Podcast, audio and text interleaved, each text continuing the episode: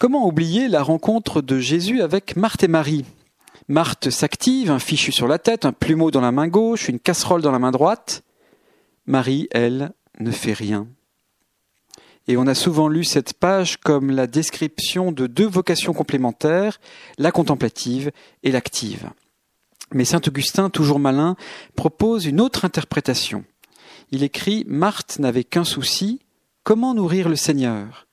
Marie n'avait qu'un souci, comment être nourrie par le Seigneur Toute la question est de savoir si nous voulons de la nourriture que la parole de Dieu, c'est-à-dire la Bible, nous sert.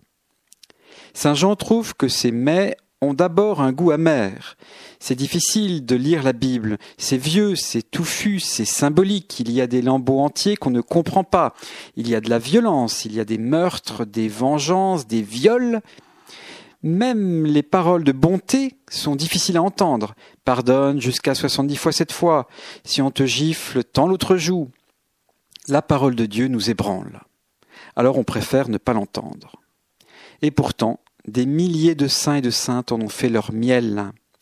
Jean-Paul Kaufmann, otage du Liban pendant trois ans, a tenu en captivité avec un seul livre, la Bible. Thérèse de Lisieux, qui n'avait pas de Bible dans son Carmel, apprenait par cœur les lectures pendant la messe pour les recopier dans un cahier et pouvoir ainsi méditer le Cantique des Cantiques et l'Apocalypse. La parole de Dieu parle de nous et de Dieu. La parole de Dieu parle de nous et de Dieu, de nous dans notre relation avec Dieu. Pour écouter la parole de Dieu, c'est comme pour la prière, il faut donc se pignatrer. Croyez-moi, la parole de Dieu devient alors source de vie, de force, d'espérance, un cocktail rafraîchissant qui dilate le cœur. Ouvrez le livre et laissez-vous saisir par Dieu.